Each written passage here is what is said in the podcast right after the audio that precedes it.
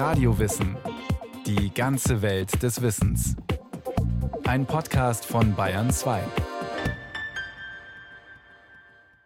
Eine neue Folge Radio Wissen. Dass dringend mehr für den Klimaschutz getan werden muss, das bestreiten mittlerweile nur noch wenige. Bei der konkreten Umsetzung gibt es trotzdem viel Widerstand, sogar von Naturschützern, denn sie sehen die Artenvielfalt gefährdet durch mehr Windparks und Solaranlagen. Klimakrise und Artenschwund sind aber sehr eng miteinander verknüpft. Wie können diese Probleme gemeinsam gelöst werden?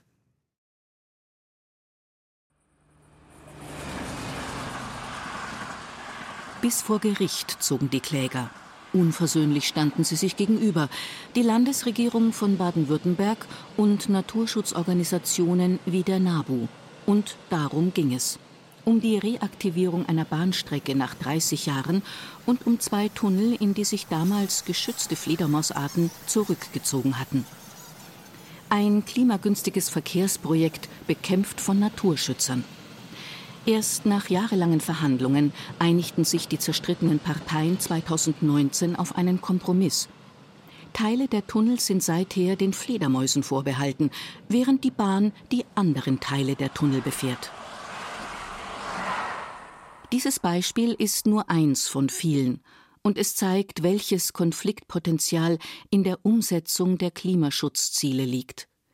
Denn klimagünstige Verkehrskonzepte treten genauso in Konkurrenz mit dem Artenschutz wie der Bau von Windkraft- und Solaranlagen, von Wasserkraftwerken oder der Anbau von Pflanzen für die Biomasseanlagen. Die Bundesregierung hat 2021 in ihrem Koalitionsvertrag formuliert, dass sowohl der Artenschutz wie auch der Ausbau von erneuerbaren Energien ganz oben auf der Agenda stehen. Dabei bekämpfen sich Naturschützer und Betreiber alternativer Energien bereits jetzt leidenschaftlich und unversöhnlich.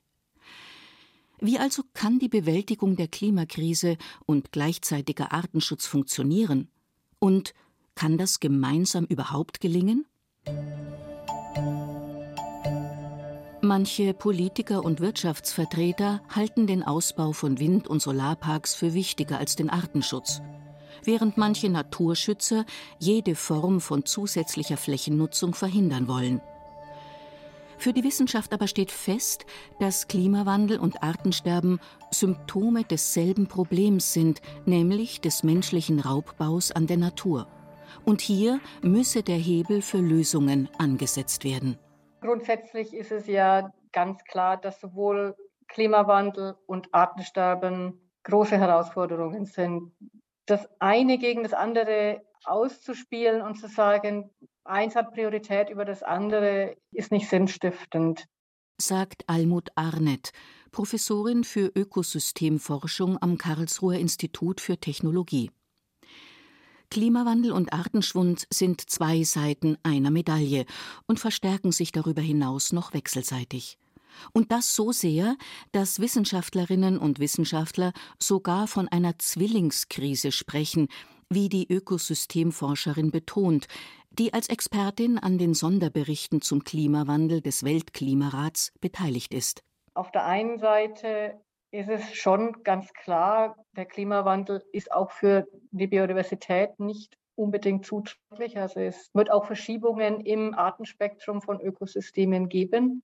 Die Lebensgemeinschaften verändern sich, manche wandern ab in andere Gegenden, manche können einfach nicht dem Klimawandel folgen. Das heißt, es führt natürlich auch zu verstärkten Stress und erhöht die Aussterbewahrscheinlichkeit.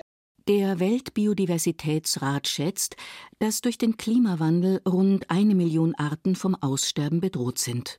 Auf der anderen Seite ist es auch wiederum so, dass diverse Ökosysteme mit vielen Arten, mit vielen Lebensräumen auch dem Klimawandel vermutlich besser begegnen können. Wir sind widerstandsfähiger dem Klimawandel gegenüber und tragen auch über verschiedene Prozesse dazu bei, den Klimawandel durchaus mit zu begrenzen. Landökosysteme mit einer hohen Artenvielfalt speichern ein Viertel der vom Menschen verursachten Treibhausgase. Schrumpfen sie weiter, binden sie auch weniger CO2. Doch trotz dieser Erkenntnis ist die Realität in Deutschland noch eine andere. Statt Zusammenarbeit haben gegenseitige Schuldzuweisungen Hochkonjunktur. Die Konfliktlinien sind verhärtet. Kooperation muss in jedem Einzelfall mühsam erkämpft werden. Windkraft. Artenschwund durch Schlagopfer?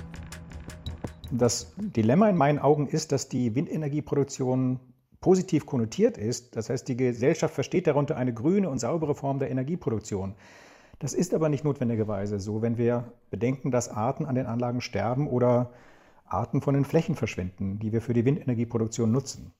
Dr. Christian Vogt leitet die Abteilung Evolutionäre Ökologie am Leibniz-Institut für Zoo- und Wildtierforschung in Berlin. Er bestreitet nicht, dass es notwendig ist, auf erneuerbare Energien zu setzen. Aber er kritisiert, dass das Thema Artenschutz beim Ausbau der erneuerbaren Energien weder in der Vergangenheit noch in der Gegenwart ausreichend beachtet werde. Aufgrund dieser positiven Konnotation, aufgrund dieses grünen Labels, ist es enorm schwierig, auf die Nebenwirkungen aufmerksam zu machen. Und zu den Nebenwirkungen gehört, dass die Anlagen massiv in den Lebensraum von Tieren eingreifen und für Vögel und Fledermäuse eine tödliche Gefahr sein können. Mäusebussarde, Rotmilane und Fledermäuse sind davon vor allem betroffen. Über 60 Prozent, das sind etwa 13.000 Paare aller weltweit vorkommenden Rotmilane, brüten und leben in Deutschland. Die Reviere, die sie auf Nahrungssuche abfliegen, sind ziemlich groß. Denn sie variieren je nach Nahrungsangebot und Jahreszeit, sind also in der Fachsprache dynamische Naturräume. Deshalb kommt es auch immer wieder vor, dass einzelne Greifvögel von einem Rotor erschlagen werden, obwohl sie in dem Gebiet nicht beheimatet sein sollen. Wie groß die tatsächliche Anzahl der auf diese Weise zu Tode gekommenen Greifvögel ist, weiß zurzeit niemand. Ein EU-Projekt, das bis 2027 läuft, soll mehr Klarheit bringen. Diese Schlagopfer sind ein nicht zu unterschätzendes Problem für den Artenschutz, sagt Christian Vogt. Denn dabei geht es um mehr als den Verlust einzelner Tiere, wie er an einem Beispiel beschreibt.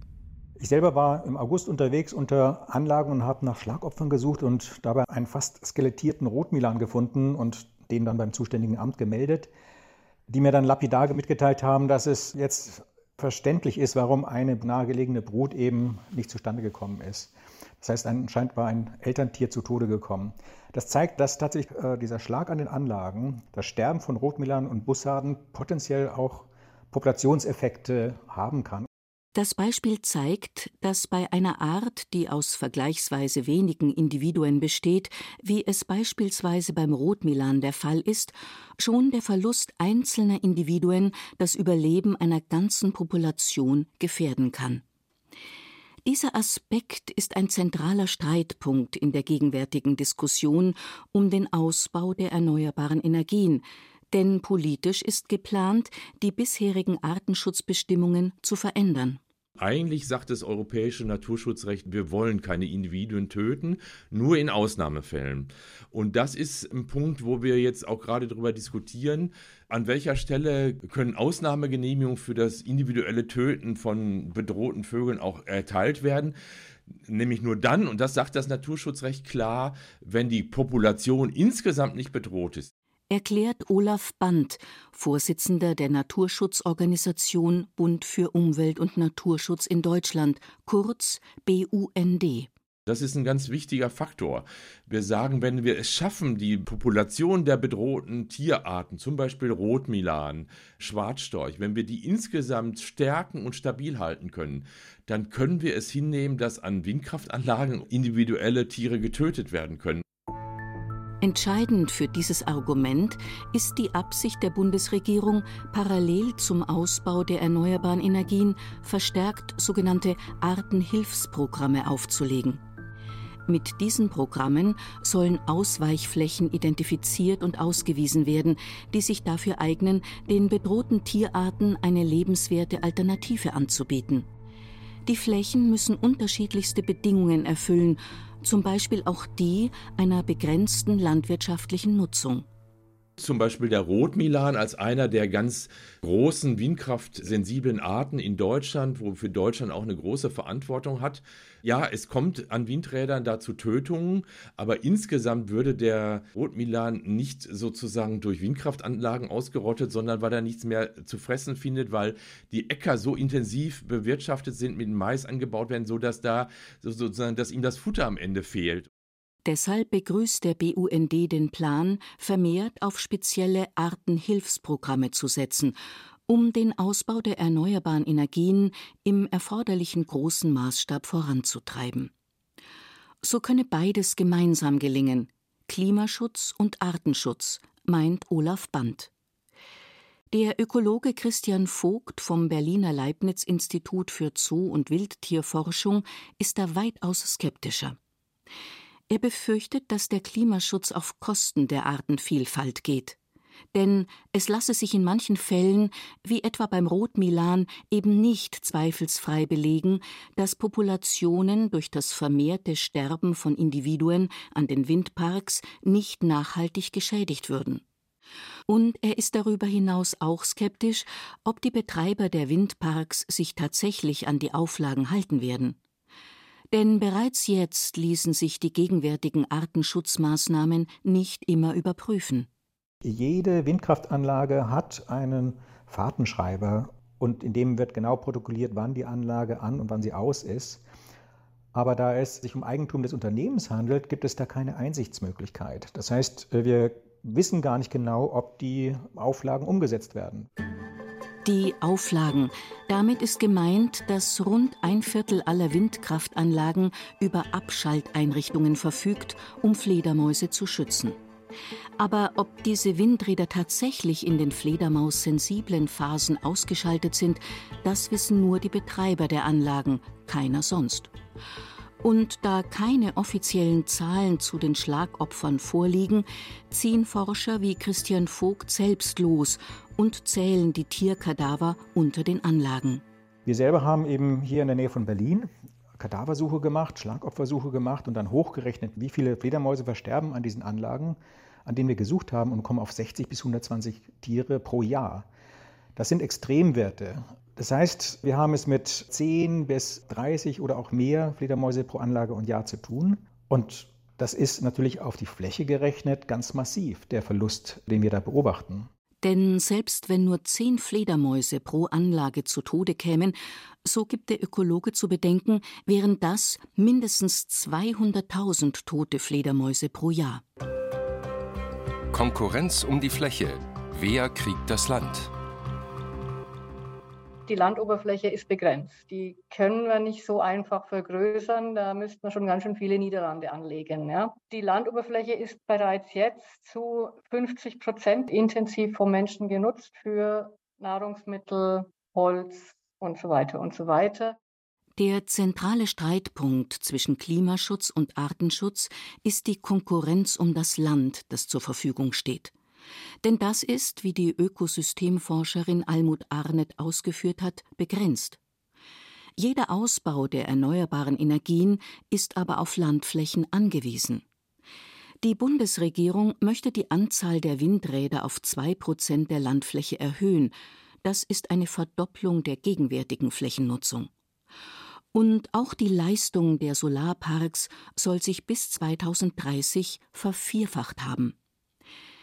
Der Flächenverbrauch bedroht die Artenvielfalt massiv, ob durch die exzessive landwirtschaftliche Nutzung oder durch den Ausbau der erneuerbaren Energien, so Almut Arnett. Nee, das Flächennutzungsproblem ist natürlich ein ganz generelles. Also das gibt es jetzt nicht nur, sagen wir mal, im Konflikt zwischen Klimaschutz und Biodiversitätsschutz, das gibt es natürlich auch im Rahmen von Urbanisierung und Stadtentwicklung. Dieses Flächennutzungsproblem haben wir einfach. Wir sind eine wachsende Weltbevölkerung, die mehr und mehr auch pro Kopf konsumiert. Und da jetzt durch den zusätzlichen Bedarf für erneuerbare Energien noch weiter verschärft. So ist beispielsweise mittlerweile klar, dass die Monokulturen von Raps und Mais für die grüne Energie in den Biomasseanlagen den Artenschwund befördern. Weil in der Öffentlichkeit sind die Tiere immer so an erster Stelle. Auch in der Pflanzenwelt ist natürlich die Biodiversität extrem wichtig. Es gibt zum Beispiel Studien, die ganz klar zeigen, dass zum Beispiel biodiverse, also artenreiche Systeme wesentlich resistenter sind, auch wenn es um Veränderungen geht. Also wenn es zum Beispiel um Trockenperioden geht, wenn es um besonders feuchte Jahre geht. Da können Ökosysteme, die mehr Pflanzenarten haben, einfach wesentlich besser reagieren. Sagt Christine Römermann. Sie ist Professorin für die Biodiversität der Pflanzen an der Universität Jena. Millionen heute bekannter Arten sind durch den Klimawandel vom Aussterben bedroht, weil Pflanzen und Tiere ihre Lebensräume durch die Wärme verlieren und sich durch Wanderung davor nicht schützen können. Und ihnen machen auch die rund zwei Millionen Photovoltaikanlagen, die den Strom aus Sonnenenergie gewinnen, zu schaffen, denn sie stehen auf tausenden Hektar Agrar- und Grünfläche.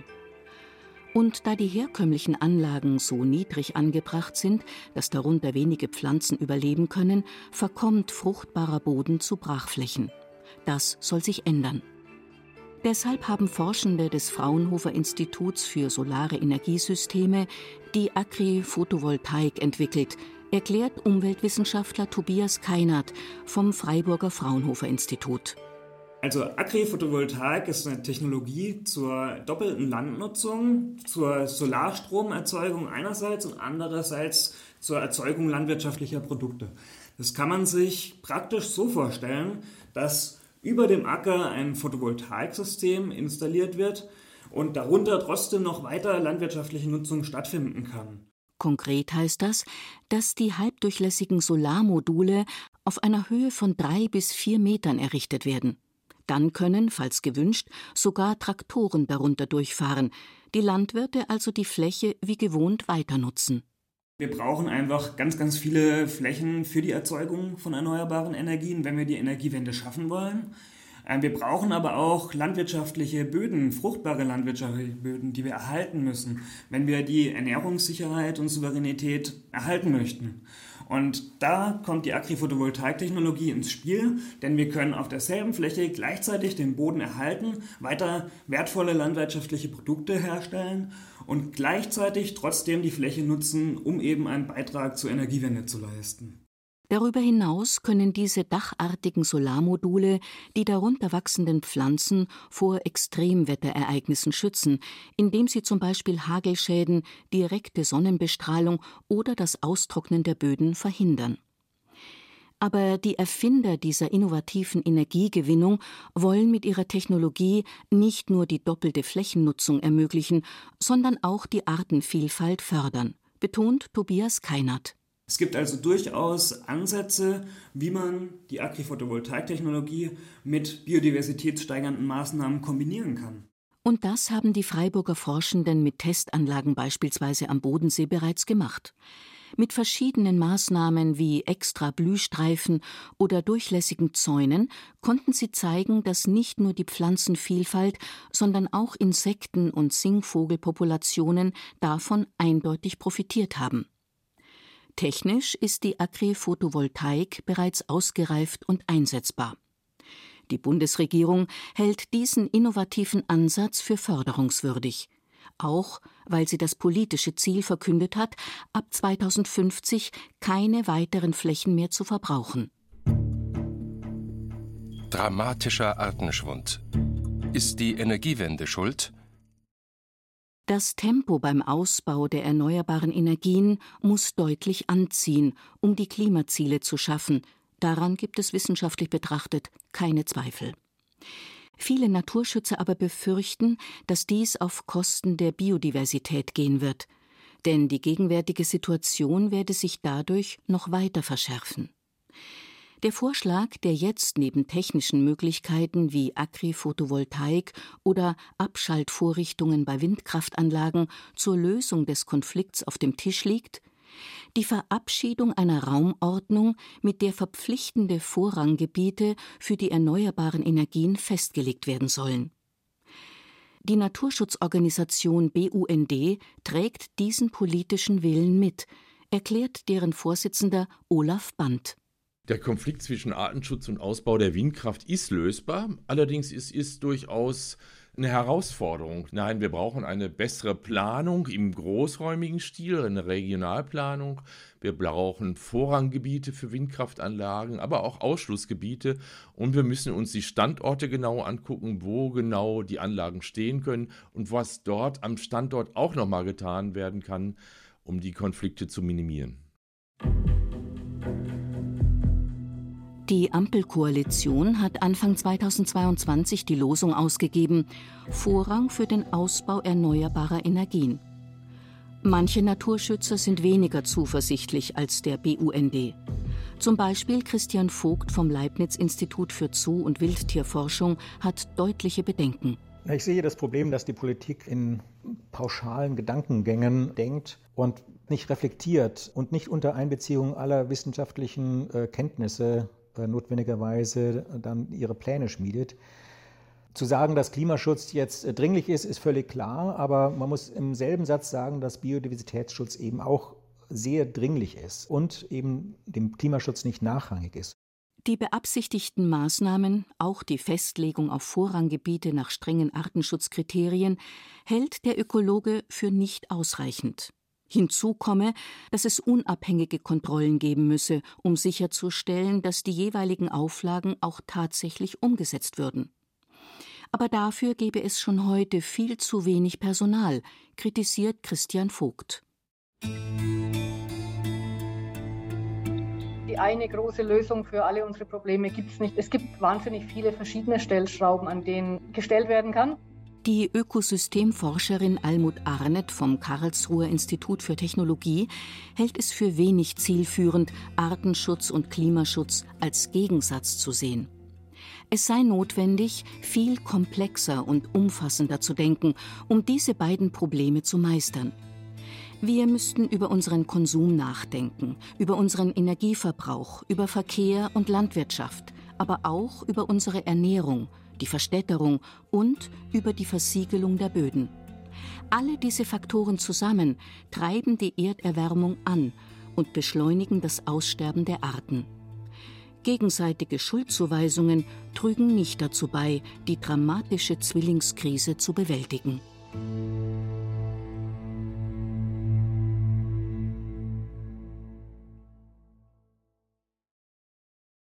Artenschutz und gleichzeitig die Klimakrise bewältigen, wie das gelingen kann, Daniela Remus hat's vorgestellt.